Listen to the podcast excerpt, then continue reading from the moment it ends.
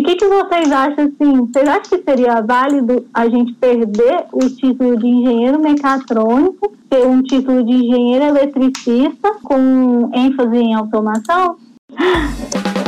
Olá, pessoas! Estamos aqui no, no podcast Trocando Parafusos e hoje eu sou a host. Espero que consiga atender aqui a demanda. Sejam todos bem-vindos aqui à live.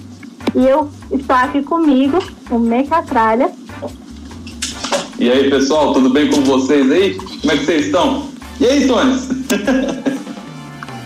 Vamos fazer mais um podcast brabo, igual o último. E a Cris. Oi, gente, tudo bem? Então, é, hoje o nosso podcast vai ser sobre Me Formei e Agora. E eu queria saber de vocês, quando foi que vocês formaram? Tem muito tempo? Tem quantos anos, mais ou menos? Bom, eu me formei agora no final da pandemia, né? Final, né? Final do ano passado, agora acho que foi em novembro, se eu não me engano. Terminei na luta, fazendo aquele TCC pandêmico ali na correria fazendo construção de máquina em casa, sem os aparatos da faculdade. É mais ou menos essa correria. Eita, então você sabe como é se formar numa pandemia. É, eu, infelizmente eu tenho essa experiência. Eu me formei em 2000. eu tô tentando lembrar. 2016. Final de 2016. É isso, faz tempo. eu também me formei em 2015, já vai fazer seis anos que eu estou já como engenheira mecatrônica. Mas assim, uma coisa que pouca gente fala é o momento ali de pegar o canudo, de pegar o diploma e você chega, pergunta e fala, né? Que é até o tema aqui da nossa live me formei. E agora? Como que foi essa, esse momento para você, Micatra? Eu não, eu não segui muito o padrão da maioria das pessoas ali nessa questão da formatura, porque quando eu me formei, eu já estava trabalhando na empresa que. De, na empresa que eu estava querendo trabalhar na época. Né? Eu tinha feito estágio na empresa que eu tinha falado igual na última, na última live, né? Eu tinha feito estágio na Distro, Aí, logo que estava perto da minha formatura, ia terminar meu tempo de estágio, e aí tinha alguns problemas, que eles já queriam me contratar, porém eu não era formado, aí estava com aquela dificuldade, aí eu falei, ah, você quer saber? Já que aqui eu estou mexendo só com software, vou procurar alguma coisa com hardware. Aí apareceu uma oportunidade de emprego numa empresa na, do setor elétrico, né? Eu estava precisando ali fazer um, umas gigas de teste, fazer umas coisinhas para poder montar ali na empresa deles para poder testar o produto. Aí eu mandei currículo e já entrei direto lá. Não tive. Porque, como eu já tinha muito projeto, tinha feito muito projeto dentro da faculdade, eu já estava com um currículo até razoavelmente cheio, vamos dizer assim, né? De projeto de de coisa que eu estava fazendo. Então eu consegui arrumar um emprego rapidinho, tipo, antes de terminar. Eu fiz, eu acho que meu último semestre eu estava trabalhando nessa empresa já com, contratado, acho que seis horas, e depois, na hora que eu terminei, eles já me contrataram oito. Só que foi logo terminando também, já recebi proposta da distro de novo, já voltei a distro de novo. Pois é, eu, eu tô tipo mecatralha também. Eu me formei e eu já tava com mestrado engatado, já tinha Antes de, da minha formatura, eu já tinha me inscrito, já tinha sido aceita no mestrado. Eu fui a pessoa que saiu emendando tudo, né? Quando eu terminei o mestrado, eu já tinha sido aceita para um doutorado também. Então. Então é isso, eu já, eu já tava com, com tudo engatado também, então eu acho que eu não tive esse momento de pânico. Tipo, o que, é que eu vou fazer da minha vida? Que eu imagino que muita gente tenha, né? Então, eu fui diferente de vocês dois. Eu fiquei, eu me formei, mesmo estagiando na Ambev, eu, eu atropelei a, a, o, a questão, né? Porque se eu tivesse enrolado um semestre na faculdade, eu conseguia um emprego. Aí queria logo o diploma, perdi o emprego. Que eu tinha que me segurar mais um semestre no estágio. E aí depois disso eu fiquei cinco anos, mais ou menos, sem ter ideia do que fazer. Eu procurei emprego e mandava currículo e tentava fazer entrevista, não deu certo.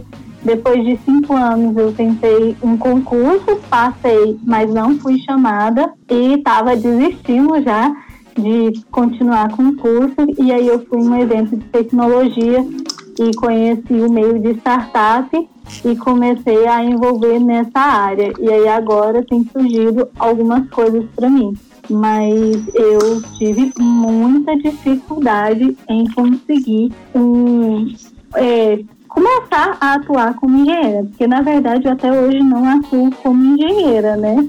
Eu estou ali nas startups, mas engenheira mesmo eu não atuo. Na semana passada a gente começou falando, a gente terminou nossa live falando a respeito ali do CREA e da respeito da questão da, do, da engenharia, né, da profissão de engenharia e a gente ficou de falar um pouquinho mais sobre isso. E aí agora eu quero ver com vocês o que que vocês acham que foi primordial para conseguir sair da faculdade assim já engajado e também falar a respeito de como vocês veem o mercado. Bom, é, vamos de cara o que eu vou falar é o seguinte. Eu fiz uma live na quinta-feira passada falando sobre posicionamento profissional e eu vou soltar um vídeo agora na sexta-feira falando sobre o que, que você precisa para se tornar engenheiro. E basicamente é o resumo da ópera é o quê? É essa questão do, do seguinte: você precisa ter definido quando você entra na faculdade para você conseguir sair de cara, assim, conseguir emendar tudo, uma proposta de carreira que você gostaria de ter. É, vou dar um exemplo meu. Eu, quando eu entrei na engenharia mecatrônica, eu queria me tornar um engenheiro, mas um dos sonhos que eu tinha na minha vida era abrir minha própria empresa. Eu ainda não consegui isso, mas eu já tinha noção que quando eu saísse, eu precisaria estar estudando e trabalhando em alguns outros lugares para adquirir experiências que eu não tinha, para depois eu começar a trabalhar e tentar abrir minha empresa. Coisas como como é que eu monto uma estrutura de teste para poder validar meu produto, como é que funciona a gestão de funcionários, como é que funciona uma adesão do produto no mercado. E isso foram coisas que me ajudou, porque quando eu estava dentro da faculdade, eu já procurava tanto trabalhar em empreendedorismo, que era o que eu queria fazer, quanto procurar emprego, até porque eu também precisava trabalhar na época, então eu já comecei a procurar emprego antes de sair da faculdade, e antes de me formar eu já estava trabalhando também na nossa área. Então, é, uma coisa que eu penso é o, como você posiciona a sua carreira. Se você já está pensando em sair direto trabalhando, se você já está pensando em estudar mais depois, você está pensando em esperar um pouquinho, às vezes está até com medo de ir para frente. Então, o que eu penso é isso, é tipo, o que, que é o seu foco? Se você tiver um foco bem definido, te facilita muito na questão pós-faculdade. Com certeza. Ter, ter, um foco ajuda bastante, mas é, é importante também não ficar totalmente preso né, a, a, uma ideia única, porque as coisas mudam e, e nunca se sabe dia de amanhã, né? Uhum. Mas. Como foi pra você? Vocês qual a pergunta mesmo? é, como que você. que, que, que você acha que foi primordial para quando você saiu da faculdade já tá ali engajada, você veio da área de pesquisa, né? Foi para a área de pesquisa, como que você conseguiu já saindo da faculdade pensando, não, é isso que eu quero e vou continuar? Então, é, para mim foi um processo muito natural, né? Porque eu já estava dentro de um laboratório fazendo. Comecei com iniciação científica, depois fui para o TCC no mesmo laboratório. Então, eu, com as pessoas lá dentro, eu, eu fui conversando, vi que eu queria continuar fazendo isso. E já engatei direto no mestrado. Tipo, foi, bem, foi bem orgânico para mim mesmo. Uh, mas a área de pesquisa é sempre um pouco diferente do, do mercado tradicional de trabalho, né? Que não é uma coisa que eu tenho muita experiência fora de um estágio que eu fiz uma vez. Então. E quando foi que você decidiu, falou assim, não, é, é realmente esse ramo que eu quero seguir? De verdade, de verdade, eu acho que eu decidi. Não sei quando que eu decidi, foi uma coisa que eu fui fazendo e vi que eu gostava, mas é uma coisa que eu acho que eu falava desde pequena. Eu não queria fazer engenharia, eu queria fazer física, porque eu queria ser pesquisadora, sei lá, entender o universo, entender como as coisas funcionam e tal. Mas aí eu acabei indo pra engenharia em vez de física, por motivos. E lá dentro acabou que eu, eu eu acho que eu sempre quis fazer pesquisa e acabou que foi isso que eu fui e fui indo meio que no, no fluxo. Mas uma coisa que sempre me disseram, e eu acho que é uma coisa bem real, é que é isso, a gente. Eu não sei, para mim, eu não acho que funciona esse negócio de ter um plano, uma rota definida para minha vida, porque eu não sei o que, que vai acontecer amanhã. Um ano atrás eu achava que eu ia estar fazendo mil coisas diferentes, não ia ter uma pandemia, né? Então eu acho importante a gente saber que coisas acontecem e nem sempre a, a vida vai ser como a gente planejou, por mais que a gente tenha um objetivo, um foco e tal.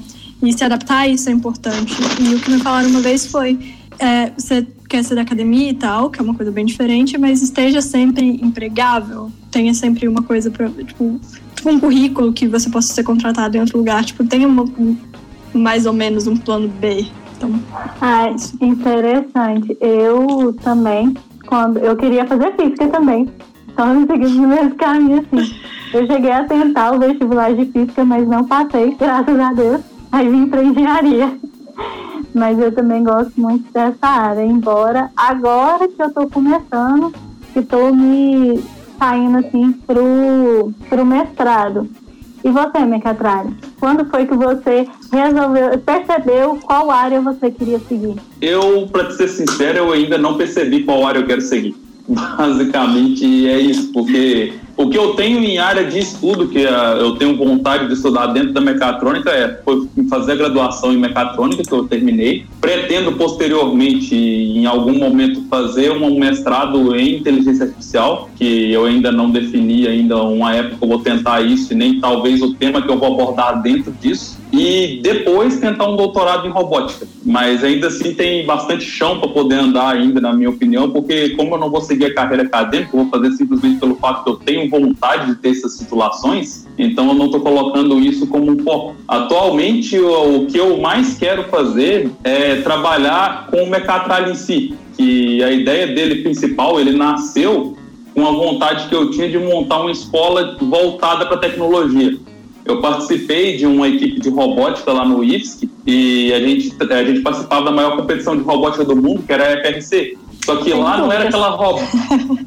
É, tipo, robótica educacional, essas paradas, porque ela, ela engloba o mundo inteiro. Então eu vou puxar a tardinha pra esse lado. Aí, tipo, o que, que, era o rolê ali? A gente saiu um pouco, a parte da FRC saiu um pouco daquela ideia nossa de fazer robôs menorzinhos e, tipo, eles faziam uns robôs que era parrudo mesmo, que além de aguentar porrada, eles, tipo, tinha robô que tinha guindasse, conseguia levantar umas paradas pesadas pra caramba, conseguia tirar a bola, tipo, não sei que altura, e sempre tinha um desafio diferente. E eu achava muito massa de ver o pessoal, além de estar aprendendo, conseguir fazer coisas na carreira deles relacionadas com a ideia que a robótica incentivava eles a fazer. Tipo, tava ali o gurizinho trabalhando ali, ele ficava empolgado, estudava mais a fundo. Além de ajudar ele nas matérias do técnico que ele fazia, que era integrado, ainda ajudava ele a pensar no que ele ia fazer de prospecção de futuro. Então, eu estava pensando em abrir uma escola disso, que era justamente para entrar nisso. E a ideia que tinha da escola era ensinar os alunos e, em paralelo, conseguir pegar projetos de outras empresas, poder fazer pesquisa e mostrar para os alunos o que estava acontecendo no, no de fora, né, no exterior, na parte da indústria, liga que o pessoal estava trabalhando. E fazer sempre os trabalhos da faculdade relacionados com isso. E isso foi o que eu quis fazer porque, sei lá, eu gostava muito de fazer a parte de ensinar os alunos ali na equipe robótica. Nem tanto participar da competição, mas de ensinar os alunos. A equipe de competição é uma escola, escola tipo, acho que para vida, não só para engenharia em si, mas para tudo. Foi, foi onde eu mais aprendi, tudo. Não, e era um negócio tão foda porque, tipo, a competição nossa era fora do Brasil. E, tipo, eu não fui em nenhuma das viagens. Eu fiquei, tipo, eu tinha aula na época, começava logo no início do semestre. Eu, tipo, teve um dia que eu tive uma prova, fiz a prova em 15 minutos, entreguei, saí fora pra poder dar step pros meninos que estavam lá nos Estados Unidos competindo. Aí, tipo, terminei a prova, fui pro laboratório que não tinha ninguém na hora de aula, liguei o celular lá e fiquei no Skype o tempo inteiro conversando com os alunos ali. Ah, é massa. As minhas eram fora do Brasil também. Tinha no Brasil. Ah, eu, eu nunca participei de competição. É, eu não tive muita abertura, assim, eu não tive muito conhecimento. Quando entrei na faculdade, na faculdade também me faltou muito conhecimento de eventos, de atividades.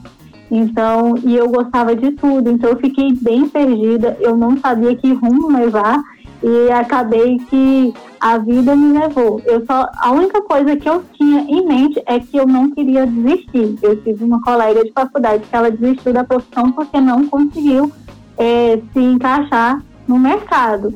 E aí eu só sabia que eu não queria desistir, então eu procurei fui em alguns eventos e acabei me encontrando. É, eu já vou adiantando aqui que eu ia fazer até essa pergunta para a Cris, que ela é pesquisadora, e tem uma pergunta aqui do Jim Newton do Flex. E a gente queria saber, principalmente com você, Cris, que está nessa área.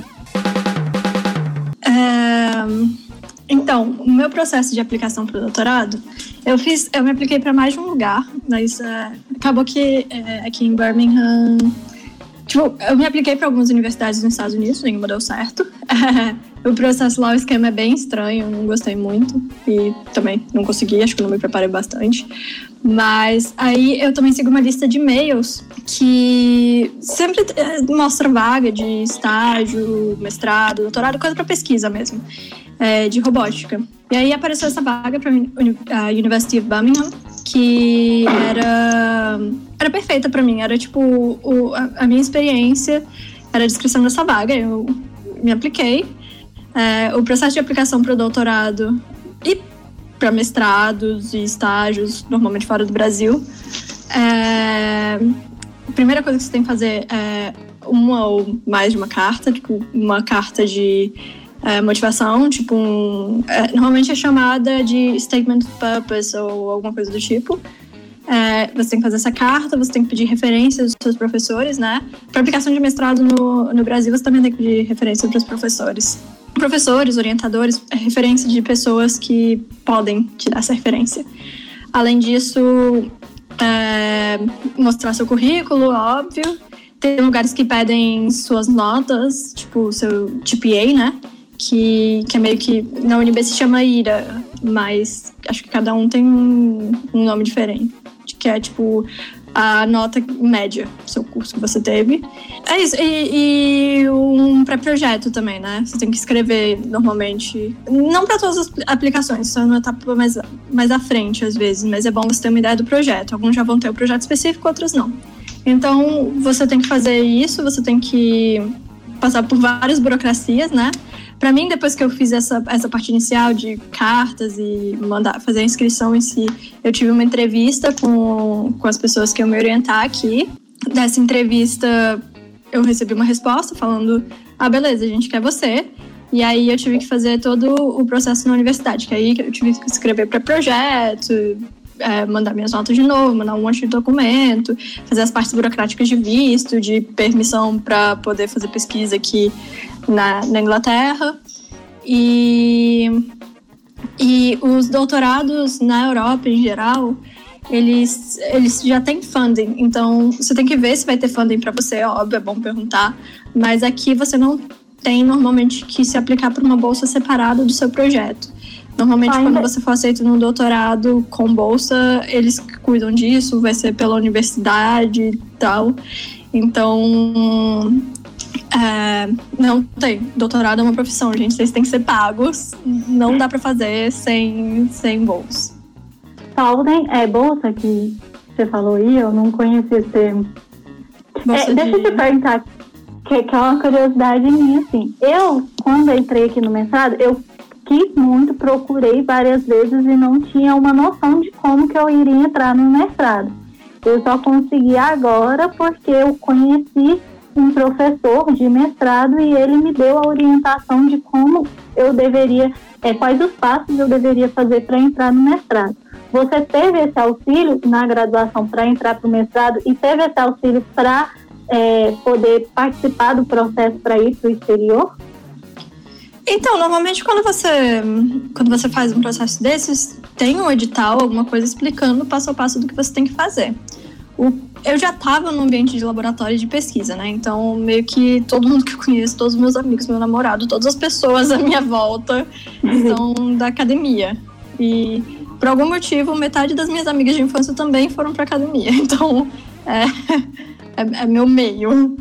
É, mas basicamente o que você tem que fazer é ver uma pesquisa que te interessa, porque fazer um mestrado por fazer sem ser uma coisa que você tá afim, tipo, é perda de tempo um pouco. É bom ter o título e tal, mas é bom você ter uma coisa que te interesse, né? Pra você conseguir seguir em frente, porque é uma coisa bem pesada.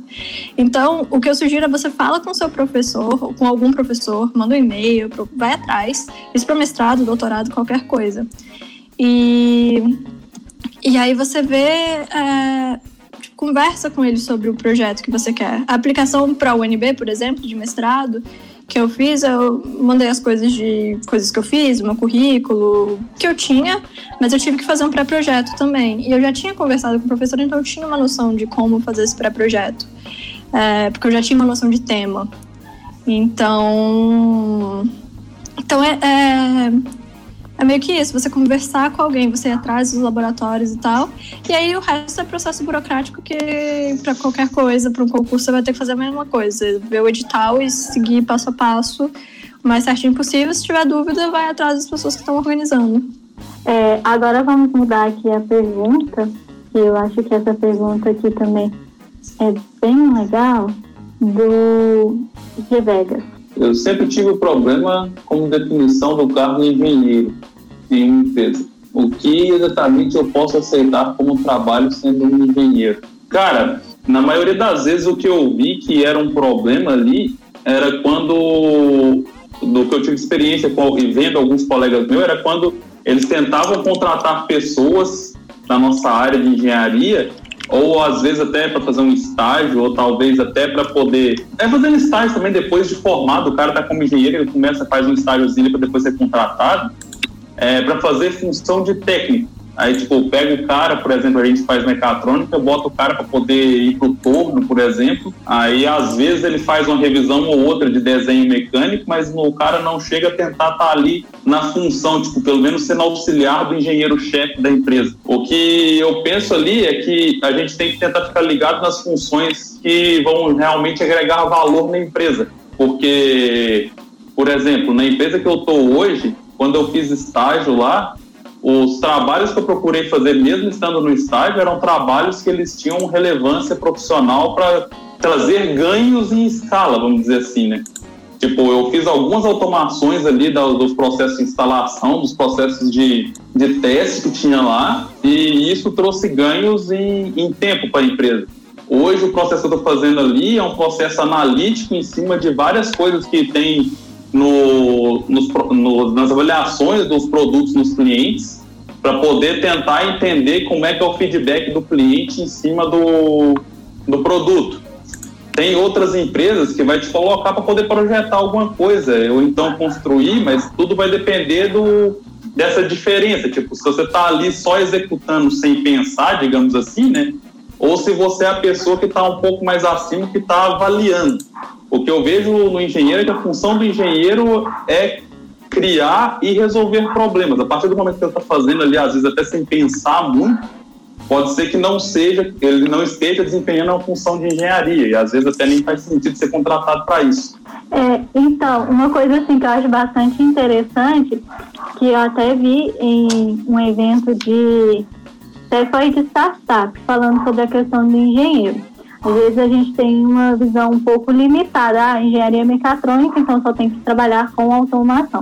Mas na verdade o engenheiro ele é formado para resolver problemas.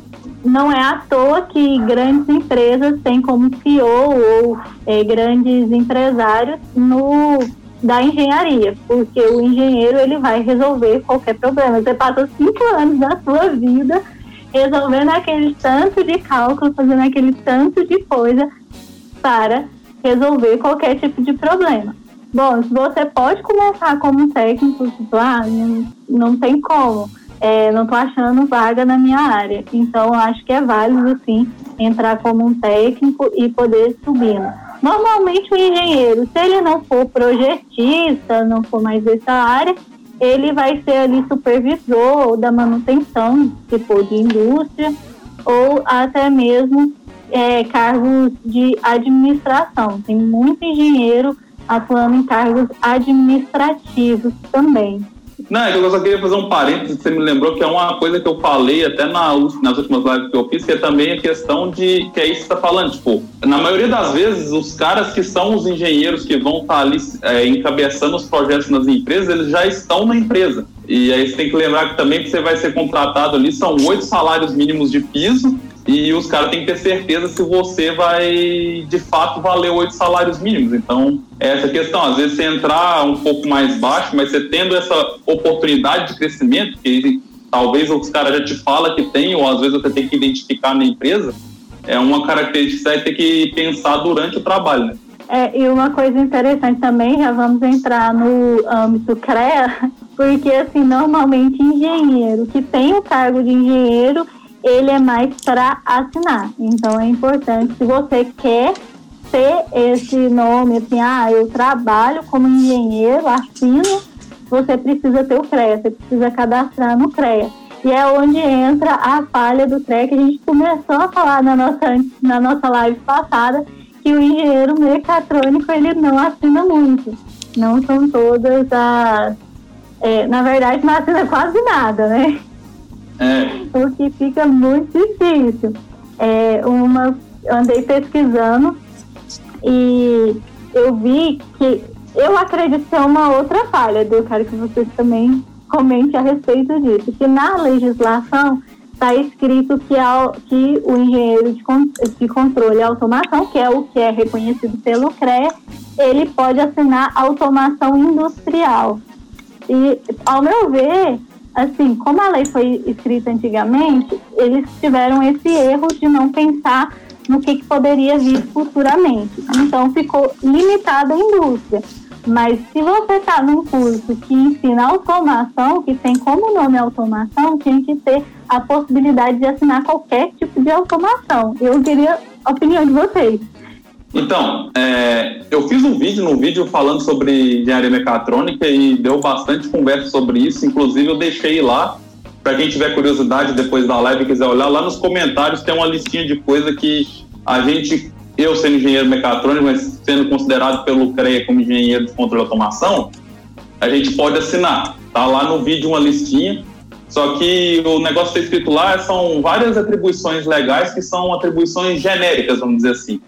O CREA tem um outro defeito que eu julgo bastante complicado, que é a questão de ele ser um conselho regional. Então, para cada região do Brasil, até a questão do, do que, que é reconhecido, atribuição legal, ou as coisas que tem, às vezes diferencia de um CREA para outro. Então, isso também é uma coisa que é bem chata ali no CREA, que você precisa procurar entender para saber onde você vai atuar. E a outra questão também que eu penso ali no CREA é a questão da taxa que ele te cobra para você, você exercer engenharia Porém, é uma taxa que é em cima de serviços que às vezes não chegam a ter o custo dessa taxa, porque no, no que eu coloquei nessa listinha que eu encontrei do CREA aqui, quase todos os serviços são relacionados à consultoria, ou então à análise, ou então ao estudo de caso. Mas, tipo, por exemplo, igual a, a Clarice falou, é, assinar uma automação, não tinha lá, entendeu? E é uma coisa que fica meio complicado. Inclusive o Luan, que é um parceiro nosso ali do nosso grupo que a gente troca ideia, ele faz automação residencial, mas ele falou que ele era um cara que ele pagava o CREA e parou de usar o CREA porque não fazia sentido ele fazer automação residencial pagando o CREA porque ele não podia assinar. Eu não sei como é que ele fazia, mas eu sei que a esposa dele lá, ela é engenheira civil, provavelmente ela poderia ser a pessoa que assinava. Não, não estou falando que é, eu estou falando que eu penso que seria, porque para poder assinar esse tipo de coisa, eu precisaria de alguém que esteja apto para poder fazer esse tipo de assinatura. E eu sei que engenheiro civil pode assinar esse tipo de coisa. É, e assim, a engenharia civil é a que mais assina.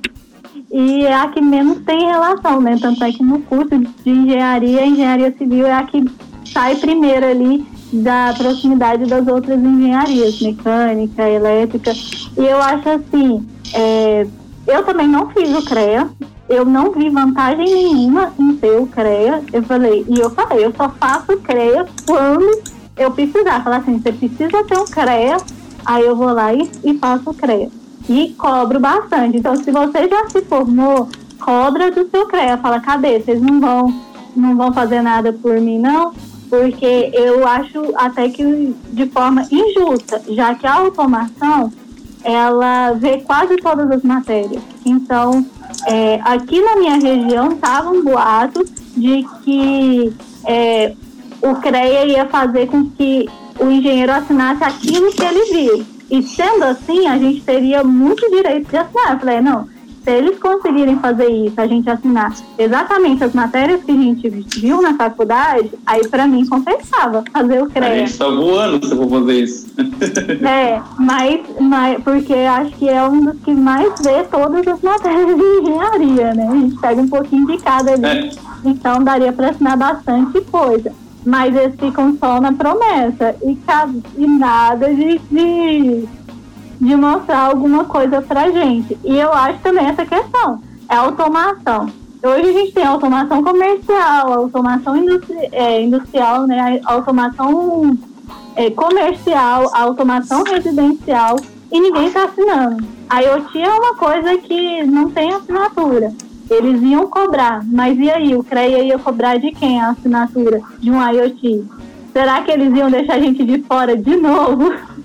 É, pra, provavelmente ia para engenharia elétrica, igual o costume de ser automação. É isso mesmo. Então, assim, é algo meio complicado. E é onde os engenheiros, da, pelo menos mecatrônicos que eu conheço, acabam indo para o outro lado, que é o empreendedorismo. E também tem as suas vantagens. E o que, que você acha disso, Mecatralho? Então, é, eu sou uma pessoa que eu tento, de fato, e eu estou buscando entrar na área do empreendedorismo justamente por causa disso. Só que eu tenho um detalhe que o Mecatralha é uma das bandeiras que a gente está lutando ali, que é essa questão da gente conseguir nossa dependência normativa.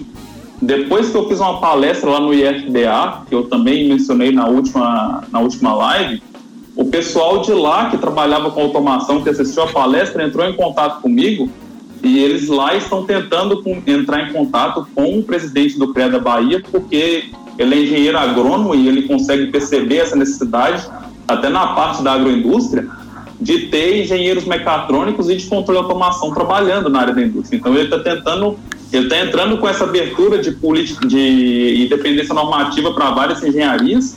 Só que o que precisa é que as pessoas entrem em contato, engenheiros formados entrem em contato com ele, juntamente com advogados, juntamente com pessoas que ajudem a montar os cursos para poder fazer essa, essa validação. Aqui em Florianópolis, eu estou começando agora também, junto com o pessoal do CA da minha faculdade, a tentar entrar em contato com o presidente do CRED aqui, para tentar dar start nisso, porque, querendo ou não, na parte de empreendedorismo, se você é um engenheiro mecatrônico ou controle de automação, você também continua com as mãos atadas e dependendo de contratar um outro engenheiro para poder assinar seus projetos, porque quando você faz um produto tem toda aquela coisa, tem avaliação com Inmetro, tem, uh, tem fiscalização, tem norma técnica de segurança, e tudo isso é um monte de coisinha que precisa de várias pessoas que para poder assinar, se não validarem a nossa nossa viabilidade de assinar a RT. Então, é uma coisa que anda paralelo, tanto o empreendedorismo quanto o CREP, senão você tem que gastar dinheiro contratando outro engenheiro, mesmo você fazendo seu serviço. É, isso é o pior. Outra coisa também que, que surgiu aqui foi essa questão de, de que, assim, é, iam tirar a engenharia de controle e automação, e, igual o jornalismo que foi extinto, uhum. aqui teve a história de que ia instituir a engenharia de controle e automação, em troca quem era engenheiro dessa área passaria a ser engenheiro eletricista com especialização em automação. É, eu não sei, ao meu ver, isso não é vantajoso, ainda mais que cada vez e cada dia mais o, o mundo está mais automatizado. Então, vai ter que ter essa especialização de automação. Então, eu acho que eles estão meio que com medo de perder espaço para gente da mecatrônica e por isso não está resolvendo. Aqui em Goiânia, quem atende a mecatrônica é a engenharia, a, o, a engenharia elétrica. E para mim, a engenharia elétrica não tem interesse nenhum em beneficiar a gente. Então, acho que é por isso que a gente fica muito de lado. Cris, o que, que você acha dessa questão? Gente, eu não tenho muita noção de coisa de CREA, não, porque nem tenho um, nunca tive. É, passei longe. Porque a pesquisa meio que. Tipo, não tem uma necessidade de me filiar um, um sindicato, um conselho.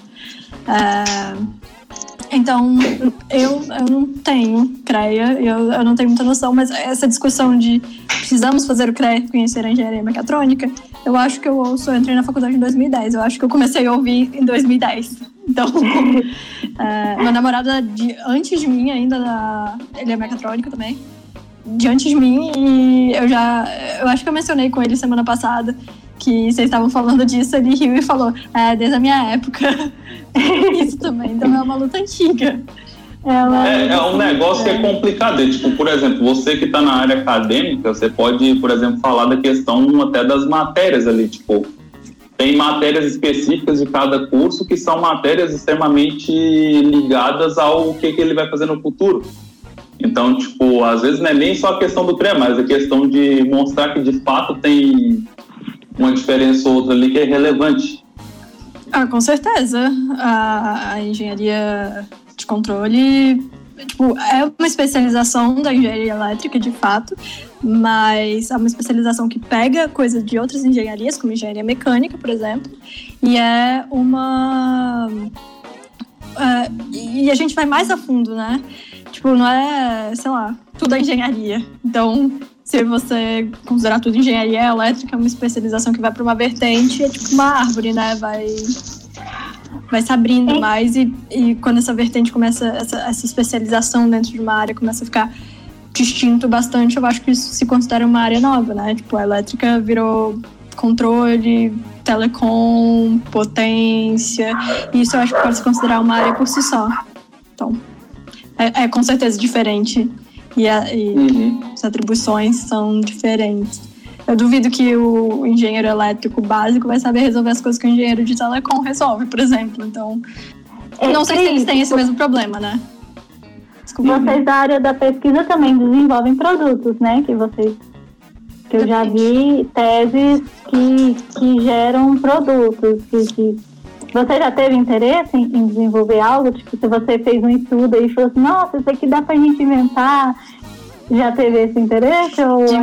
empreender, não, não é muito a minha praia, não. Mas é porque, tipo, é óbvio que os- nossa tese, nossas pesquisas são para produtos, mas a ciência, a pesquisa, é, às vezes está relacionada com uma empresa, com, com um problema em particular, mas às vezes é só por pesquisa para desenvolver novas técnicas e tal, e tal.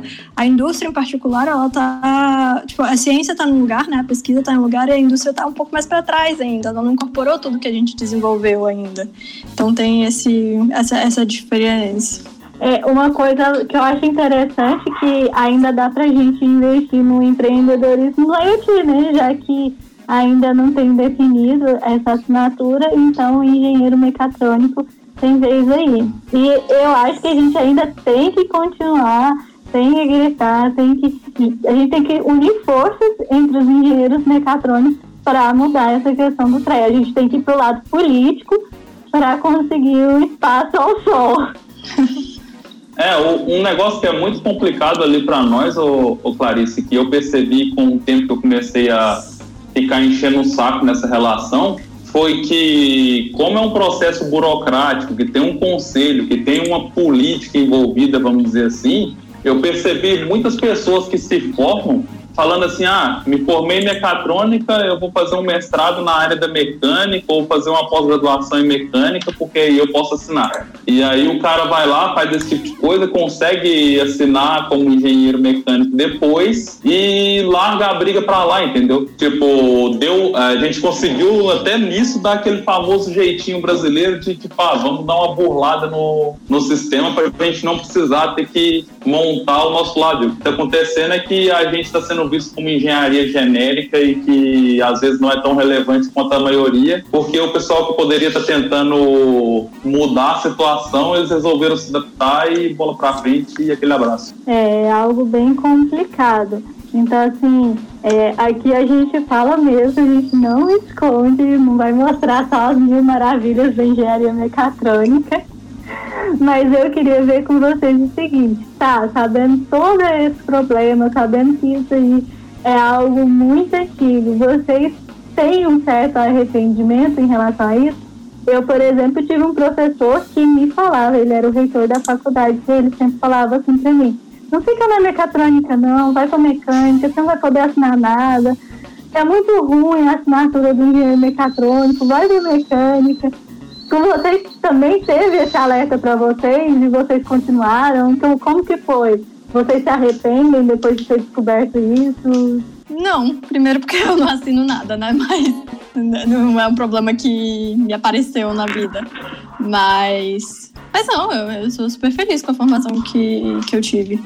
Eu não tenho reclamação nenhuma. Não me arrependo de ter feito o curso que eu escolhi. Eu também, é, nem só pelo motivo, tipo, eu ainda não assino nada de fato, porque ainda não fiz meu pré, porém eu não tenho nenhum arrependimento da minha formação, e é por dois fatores. Um, porque eu gosto muito do que eu faço na mecatrônica, porque eu ainda não vi nenhuma outra engenharia que dá, tipo, um leque tão grande de opções de trabalho do que igual que a mecatrônica dá. E o segundo, que eu sou uma pessoa extremamente chata e cabeça dura. Tipo, na faculdade eu já não aceitava muito qualquer tipo de coisa que acontecia na, na sala, tipo, um professor falando que a gente não ia conseguir fazer tal tipo de coisa, ou então o professor falando, tipo, igual ele falou, ah, não faz isso não, vai para outra que é melhor melhor. E, tipo, eu já ficava meio assim. O, a gota d'água que foi, foi o dia que eu vi uma professora que era engenheira mecânica, a mulher fez técnica mecânica, fez engenharia mecânica, depois ela fez mestrado em mecânica, fez doutorado, tudo, tudo na área da mecânica. E ela dentro da sala de aula falando com todas as letras que se fosse na, se hoje fosse a época dela, que ela não teria escolhido mecânica. Tipo, dá para poder mostrar para todo mundo ver que por, pela, pela estrutura do currículo da mulher, ela ama mecânica, porque ela tem noção de que é o futuro. A real é que é aquela coisa, prego que se destaca é martelado. Então, tipo, toda vez que tiver alguma coisa nova que ela é extremamente eficiente que ela vai ter um, uma adesão melhor, que ela vai mostrar que ela de fato tem uma relevância grande, vai ter muita gente ali que por medo ou porque não quer se atualizar ou coisa do tipo que vai tentar apedrejar. Eu já tô com as costas, as cascas grossas já por causa disso. Isso aí não, não é uma coisa que me abalou mais. Não tem nenhum arrependimento. Ah, o Vitor Chato, vou defender a Mecatrônica até o fim. Você devia estar no, no podcast, cara. defendendo com a cara na, na frente da câmera. Eu ia falar aqui do Vitor, gente, até avisar. O Vitor está trabalhando, por isso não está aqui com a gente, mas está participando aqui no chat, que é bem legal. Da próxima vez ele vai estar aqui, então quem sentir falta dele aqui com a gente é por problemas técnicos que ele não está aqui com a gente hoje. É, então, ao meu ver, assim, eu sempre fiz a mecatrônica porque eu queria ter o conhecimento da mecatrônica. Ainda mais eu, que nunca defini o que eu queria. Eu não sabia, tipo assim, eu amava o conhecimento da parte de tecnologia, mas se eu tivesse que escolher uma área, eu não sabia escolher. Então a mecatrônica foi bem útil para mim, bem fácil, porque lá eu podia ter o leque de todas as outras áreas. E mesmo meu professor falando para mim, ah, não, vai para mecânica e tal fiquei tentada, né? Afinal de contas, era alguém de nome, alguém de referência, falando, não dá pra. Evite esse, esse negócio. Então, fiquei pensativa, mas no fim das contas, eu falei, não, eu não vou fazer isso. É em mecatrônica que eu quero. Eu escolhi a mecatrônica no ensino médio e falei assim, tô torrona também, igual você. Eu falei assim, eu não vou. não vou mudar ali o sentido do, do que eu quero. Então, é, acabei escolhendo, mas assim, eu ainda acho assim, quando eu posso, eu luto para reclamar e reivindicar o direito do engenheiro mecatrônico, que eu acho muito injusto. E o que, que vocês acham assim? Vocês acham que seria válido a gente perder o título de engenheiro mecatrônico, ter um título de engenheiro eletricista com ênfase em automação? De jeito nenhum. Não. Nem um pouco. É que é complicado. É, tipo, isso é uma coisa que eu agora eu vou falar, eu fico bastante bravo com isso, eu não vou dar rage na live para poder não ficar feio. Mas é porque, cara, não faz o menor sentido. Hoje em dia a gente está num futuro que, que, é um futuro olhando é, da parte da formação das antigas engenharias, mas a gente está numa época que, tipo, a pessoa ser autodidata, a pessoa permanecer estudando pro resto da vida, a pessoa ser, ser interessada e correr atrás do estudo dela, é uma coisa que já é necessária para o profissional ser por padrão. Engenharias mais antigas, tipo engenharia mecânica, tipo engenharia elétrica, elas são ensinos básicos, tipo, básico eu digo, elas são base das outras engenharias, porém, tipo, os próprios formados sabem que metade das coisas que eles estudaram na formação deles eram conhecimentos que poderiam ter sido substituídos por coisas que seriam mais aplicáveis na, no, na vida deles. E quando começa a criar novas engenharias que são junções de outras áreas, que eu falo, eu sempre falo como formações horizontais, eles começam a tirar essas coisas que estavam ali enchendo grade curricular e começam a colocar coisa que é prática e que é coisa mais utilizável agregado com outras coisas mais práticas e mais utilizáveis de outras engenharias e criando coisa nova. Tipo, é o caso que eu vejo na questão do, da engenharia da computação, por exemplo. É, se for voltar lá atrás, ah, é uma extensão da elétrica, que depois virou eletrônica, e da eletrônica virou computação, porque juntou com mais matemática, mais é um monte de formação junta que não faz o menor sentido um engenheiro da computação voltar lá atrás e ter que estudar elétrica pura para poder começar a assinar os projetos dele de computação.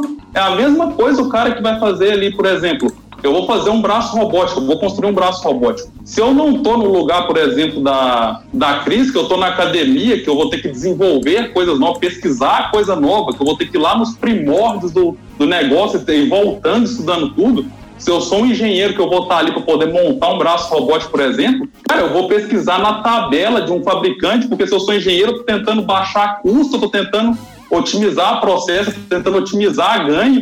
Então, tipo, provavelmente, na grande maioria das vezes, você vai usar produto de mercado. Então, o que você vai usar ali é o básico de dimensionamento mecânico, é o básico de dimensionamento elétrico, porque é tudo tabelado, na grande maioria das vezes. E quando você conversa com os caras que são esses mais medrosos, eles falam, ah, mas você não estudou, tipo, coisa meio maluca ali de resistência dos materiais, que, tipo, você vê metade da matéria de resistência dos materiais é uma metade que você não usa pra porra nenhuma e a outra metade é uma coisa que você aplica. Só que tá lá, tipo, tá lá na matéria. Aí você não estudou isso aprofundado. Só que o cara tá falando estudou isso aprofundado, mas ele mesmo nunca usou essa merda na vida dele. Então, tipo, fica essa ladainha, os caras ficam falando um monte de graça, só para tentar desmerecer um outro curso, mesmo ele sabendo que isso que ele tá falando é só pra poder tentar, tipo, inflar ele em relação a outra engenharia. É, esse negócio assim, que igual um professor meu de física, ele falou a respeito falava a respeito disso, de que a maioria da matéria de física que a gente vê na engenharia é simplesmente para saber lidar com problemas. É para você ali exercer sua mente para resolver problemas. Então é mais para mental do que para prática mesmo. Não, e o pior de tudo que eu ainda acho também, agora eu me lembrei de coisa da mecatrônica na formação que me deixou meio pistola. Vocês fizeram a prova do ENAD quando vocês se formaram? Por pouco. Não. Eu, fiz a... um semestre. Eu fiz a prova do ENAD. E tipo assim, ó, pensa um Enem que é um Enem desenvolvido, basicamente. Porque aí, em vez de pegar tudo, vai aplicado na sua engenharia. Aí eu estava falando, não, aquilo ali é o que é útil, é o que você vai precisar para poder trabalhar, e se for, se for realmente pensar que aquilo ali é o que você precisa para trabalhar, você vai olhar de fato e falar, meu Deus, isso que, isso que eu falei é uma coisa que faz muito sentido. Eu lembro até hoje, a questão de mecânica que eles deram lá, que era para dimensionamento de motor, que ia ter um acoplamento mecânico lá de um carretel de engrenagem, mais um monte de coisa lá que você tinha que fazer uns cálculos. Os caras fizeram uma prova que, tipo, você sabe que tem perda de movimento mecânico quando você faz acoplamento de engrenagem. Todas as respostas erradas era, tipo, conservação máxima de energia. A única que estava correta era a correta era a única que dava abaixo da questão que era conservação máxima. Você não precisava fazer conta. Se você fosse na potência do motor, era a única que estava abaixo da potência do motor, era, era a resposta certa. Todas as outras estavam acima. E era daí para pior, tipo, essa é a questão que eu tô lembrando agora. Tipo, tem uma questão de lógica de programação que eles deram uma arvorezinha lá de if else, mas você vê qual era a resposta certa.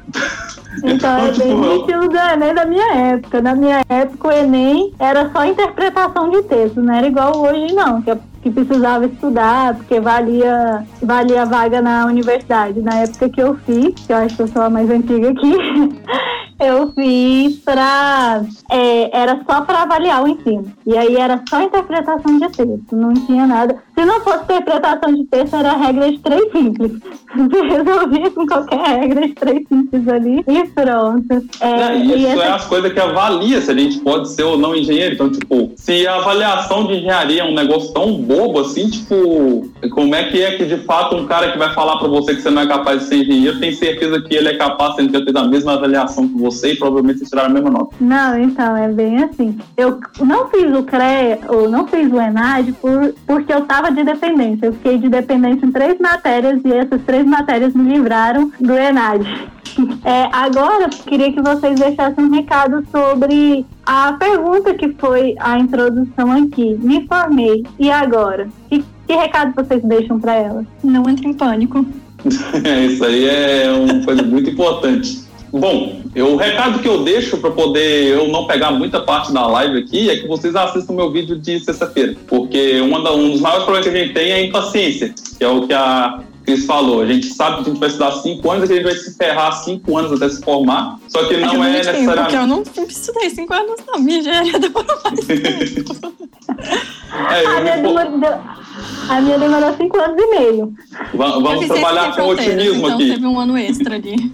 É, eu peguei pandemia, eu fiz em seis anos porque eu demorei um aninho a mais. Mas o que eu falo é, tipo, não seja impaciente, cara. Se você for parar pra olhar até na natureza, uma árvore que fica gigantesca e serve pra poder fazer um monte de coisa, ela demorou anos para crescer. Então, não vai ser você que vai tentar acertar o cu da mosca ali com arco e flecha para poder fazer uma coisa milagrosa. Só vai na paciência e tenta pensar o que você quer fazer da sua vida. Quando eu falo planejamento, é mais que você ter um norte, não necessariamente você tem que seguir o norte 100% do tempo, mas é só você ter uma linha de raciocínio que poder não se perdendo durante a lida, vamos dizer assim.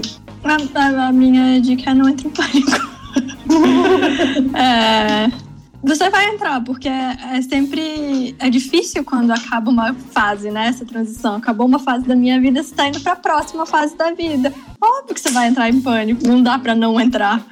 É, dá medo, é, é, é, muita coisa de repente ver. Tipo, eu me formei, eu, eu passei esses anos todos fazendo isso, mas eu me formei e agora? Tipo, literalmente o título da, da live, né? Então é uma coisa assustadora mesmo. Por isso que eu acho que o negócio é não entrar em pânico. Acabou essa fase, você vai pra próxima. Talvez você vá pra próxima direto, tipo, formei, amanhã eu já tô na minha próxima coisa. Massa, talvez não, talvez vai demorar um pouco mais. Talvez você precise se reencontrar, talvez você precise fazer terapia. Mas é isso, é, é ter paciência e dar um passinho de cada vez. E, aceitar o que, que vier e, e, tentar ir na direção que você quer. É ok também se você terminar seu curso e falar, é, fiz isso, mas acho que engenharia não é pra mim, vou fazer outra coisa. Beleza, vai, faz, te deixa feliz. E paciência, como o N falou. Então, é, a minha, assim, meu recadinho é porque aqui a gente teve três, três exemplos, né? E eu mesmo me formei, fiquei com pressa para ter um diploma na mão e fiquei cinco anos esperando alguma oportunidade. Esperando assim, né? É, procurando. É, e, e a dica que eu dou e o recado que eu dou é que se você conseguir na faculdade ter um norte, um planejamento, vai nesse planejamento, mas assim, não, não desista. É, às vezes, é igual tem um, textinho né, que fala, às vezes uma pessoa pode demorar para entrar na faculdade e sair da faculdade já pronto, ou às vezes a pessoa sai da faculdade, mas demora anos para conseguir alguma coisa. Às vezes a pessoa nunca consegue, né? Sim, cada um tem sua jornada. Eu tenho a experiência de ficar bom tempo sem, sem nada. Eu procurei e procurei e procurei e eu, e eu cheguei a desesperar, cheguei a pensar em desistir, mas no momento certo apareceu é, é não desistir é correr atrás. E uma dica que eu dou, até foi uma pergunta que um, uma pessoa lá do meu Instagram me fez, e eu respondi com ele o seguinte: se você tem rede social, se mostre nas redes sociais. Isso é importante, que é aquela, aquele ditado, né? Quem não é visto não é lembrado. Então, às vezes, se você estiver ali sempre trazendo o seu conhecimento, Pode ser no Instagram, pode ser no LinkedIn. Hoje a gente tem um LinkedIn, né, que ajuda bastante nesse quesito. Mas esteja ali presente mostrando que a oportunidade virá. Só não desista e não pare. Tipo, não fique parado no tempo. Continue correndo atrás, aperfeiçoando, é, procurando é, melhorar seu currículo, procurando outras atividades para ir aperfeiçoando e se mostrando aí no mercado que uma hora aparece.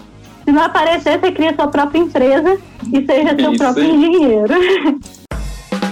Então, muito obrigado, Tônis, que estão aqui hoje. E você que não é Tony no Mercadal, também te convido a ser um Tony e vir com a gente ali a seguir o nosso Instagram, esse, a, curtir o nosso YouTube ali, porque a gente está trazendo sempre informações desse estilo da live aqui.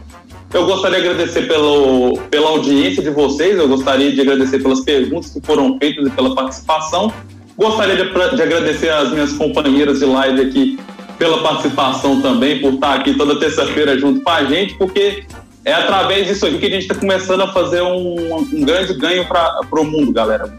Porque a gente está aqui no Brasil, a gente vive uma época que a gente precisa de uma atualização para poder a gente evoluir como nação, digamos assim. Então, vocês estando aqui, vocês estão ajudando a fazer possível essa evolução. Então, no mais, é só agradecer, pessoal. Tamo junto. Eu queria agradecer a todo mundo também e obrigada por quem está acompanhando, obrigada aos meus companheiros de live. E é isso. Valeu, gente. Na tela aí, é RoboCris, robô.cris. e terça-feira estamos aí. Se você ainda não me conhece, vai lá no Instagram e me siga. Eu sou arroba Clarice Barreto Ente. Tenho vídeos lá no YouTube também. Lá no meu Insta você consegue o link para o YouTube. Então vamos ficando por aqui. Terça-feira que vem tem mais para vocês. Tchau!